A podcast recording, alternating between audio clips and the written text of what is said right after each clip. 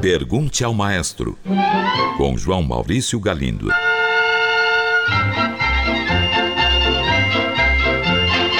Um ouvinte enviou esta mensagem. Ouvi dizer que a famosa marcha nupcial, que eu já ouvi muitas vezes em muitos casamentos, é de um compositor erudito e faz parte de uma sinfonia.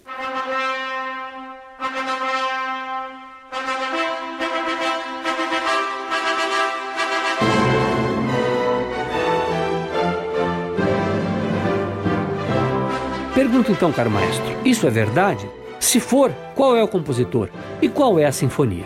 Caro ouvinte, a resposta é sim. A famosa marcha nupcial, tão tocada nos casamentos pelo mundo afora, é de autoria de Felix Mendelssohn, compositor alemão importantíssimo que viveu entre 1809 e 1847. Só que ela não faz parte de uma sinfonia, como você disse, mas de uma sequência de peças composta para uma obra teatral, Sonho de uma Noite de Verão de Shakespeare. A obra toda é composta por vários trechos: abertura, scherzo, allegro, vivace, canção com coro, andante, allegro appassionato, um outro allegro, um outro trecho seguinte classificado como con moto e tranquilo, um outro andante, um allegro molto, há então a marcha nupcial, depois uma marcha fúnebre, uma dança dos palhaços, um outro allegro e o final. Como você pode notar, caro ouvinte, a marcha nupcial é apenas uma pequena parte de toda esta música composta por Mendelssohn para a peça de Shakespeare. E a marcha nupcial é sem dúvida a mais conhecida, ou talvez seja melhor dizer, o único trecho conhecido pelo grande público. Vale ressaltar que a abertura é um caso à parte. Ela foi composta em 1826, quando Mendelssohn tinha apenas 17 anos de idade. As outras peças foram escritas bem mais tarde, em 1842, quando Mendelssohn já tinha 31 anos. Por isso, a abertura chama atenção, e também pelo fato de ser uma música belíssima.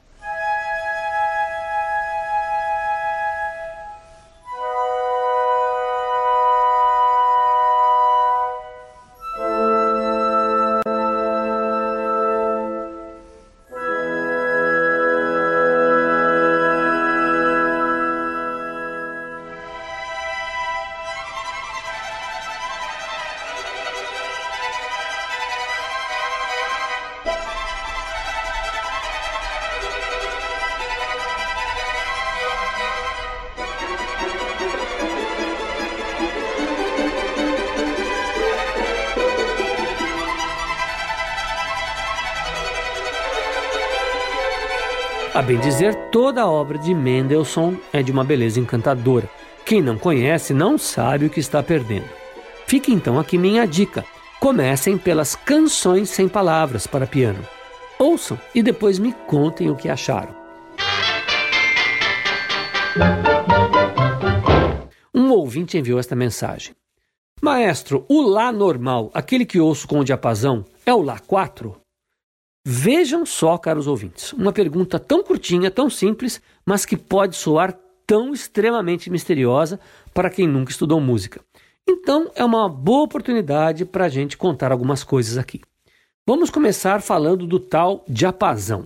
Imaginem uma apresentação de um coral, sem qualquer acompanhamento de orquestra, piano, nada, só os cantores no palco. Os cantores abrem a partitura e vem escrita a primeira nota que devem cantar. Por exemplo, Sopranos vem lá escrito um Fá sustenido, os tenores vem lá escrito um Ré, os baixos vem escrito um Ré também, mas os contraltos têm lá escrito um Lá. Como é que eles vão imaginar o som dessas notas para começar todos perfeitamente afinados? Numa orquestra, antes de começar a tocar, o primeiro violinista toca uma nota para que todos afinem seus instrumentos. Mas e no coro, como isso é feito? É aí que entra o tal diapasão. O diapasão é um objeto de metal igual a um garfo, mas um garfo com apenas dois dentes. O regente do coro, muito discretamente, bate o diapasão em algum lugar e ele começa a vibrar. Produz uma nota lá perfeitamente afinada, mas com um volume de som bem pequeno. Só o maestro do coro é que ouve. O público não ouve nada. Então, após ouvir este lá, ele canta para os cantores ouvirem, também discretamente. Sabendo qual é o lá, cada cantor pode rapidamente deduzir as outras notas. Mas voltemos agora à pergunta do nosso ouvinte. O que é um Lá 4? E o que seria um Lá 3 ou um Lá 2? Bom, imaginem um homem de voz bem grave e uma mulher de voz bem aguda. Essas duas pessoas estão lá no coro e elas têm que cantar uma nota lá. Porém, um homem vai cantar um lá grave e a mulher vai cantar um lá agudo. Daí entendemos que existem vários lás, assim como vários rés, vários dós, vários mis, etc. Então, voltamos ao nosso diapasão. Ele produz um lá de 440 vibrações por segundo. Se fizermos um diapasão com a metade do tamanho, ele vai continuar produzindo um Lá, só que vai ser mais agudo. Esse diapasão pequeno vai vibrar com o dobro da velocidade. Em vez de 440 vezes, serão 880 vezes por segundo. Mas nós também podemos fazer um diapasão com o dobro do tamanho, aí ele vai vibrar mais lentamente, vai produzir uma nota Lá, só que com 220 vibrações em vez de 440. Assim, nós temos três laços: um de 220 vibrações, outro de 440, outro de 880. Ao primeiro chamamos de Lá 1, ao segundo de Lá 2 e ao terceiro de Lá 3. É meio complicado.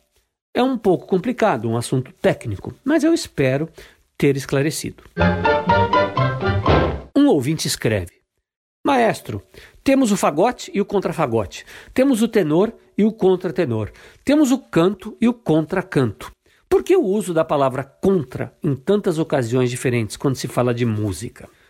Caro ouvinte, peguei meu antigo dicionário Michaelis de língua portuguesa, enorme, com 2.257 páginas, e procurei pela palavra contra. Eu não vou ler aqui tudo que eu encontrei lá, o verbete era enorme. Mas ficou claro para mim que a palavra contra implica em oposição, contraste, mas ao mesmo tempo em reforço e complementação. Um exemplo vai deixar isto bem claro. Segundo o próprio dicionário, contra-arco é a parte da quilha de um navio que fica embaixo d'água. Ele se coloca em oposição à quilha, mas juntas colaboram para o funcionamento do navio como um todo. Um contrafagote é uma oitava mais grave que um fagote. Eles se opõem, mas também se completam, fornecendo sons graves para o tecido sonoro de uma orquestra. Canto e contracanto. O canto é a melodia principal. Ao mesmo tempo em que ela é entoada, um outro cantor canta o contracanto, que é outra melodia que se opõe ao canto no sentido de ter características rítmicas e melódicas diferentes. Mas juntas, elas concorrem para que a música fique muito mais interessante. É, portanto, a noção de opostos que se complementam. Mas atenção agora para uma exceção curiosa do mundo musical. Trata-se da expressão contradança. Aqui o significado é totalmente diverso. Contradança é uma tradução defeituosa, mal feita de country dance, dança campestre. Nada a ver com opostos colaborativos. Uma ouvinte pergunta: O canto teria sido o primeiro sinal musical emitido pelo homem? Como o homem o descobriu? Caro ouvinte, muita gente acha, e eu também, que o ser humano, antes de aprender a falar, já emitia sons musicais para se comunicar. Muitos animais fazem a mesma coisa, afinal de contas. Ou seja, o canto e a fala provavelmente nasceram juntos. E talvez, me perdoem aí os psicanalistas se eu estiver usando o termo inapropriadamente, por causa deste inconsciente coletivo, o falar cantando inventado no século XVII pelos criadores da ópera tenha feito e esteja fazendo sucesso até hoje. Este falar cantando é aquilo que nós chamamos de recitativo.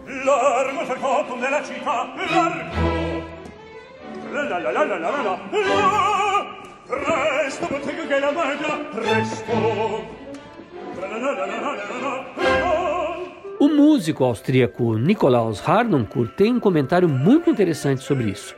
Ele diz: A ópera só podia mesmo ter sido inventada na Itália, porque o italiano fala cantando. Se alguém quiser ouvir no recitativo, nem precisa procurar por um teatro de ópera. Basta ir a um tribunal italiano e ouvir os advogados em julgamento. Então, caro ouvinte, a língua tem muito mais música do que nós imaginamos.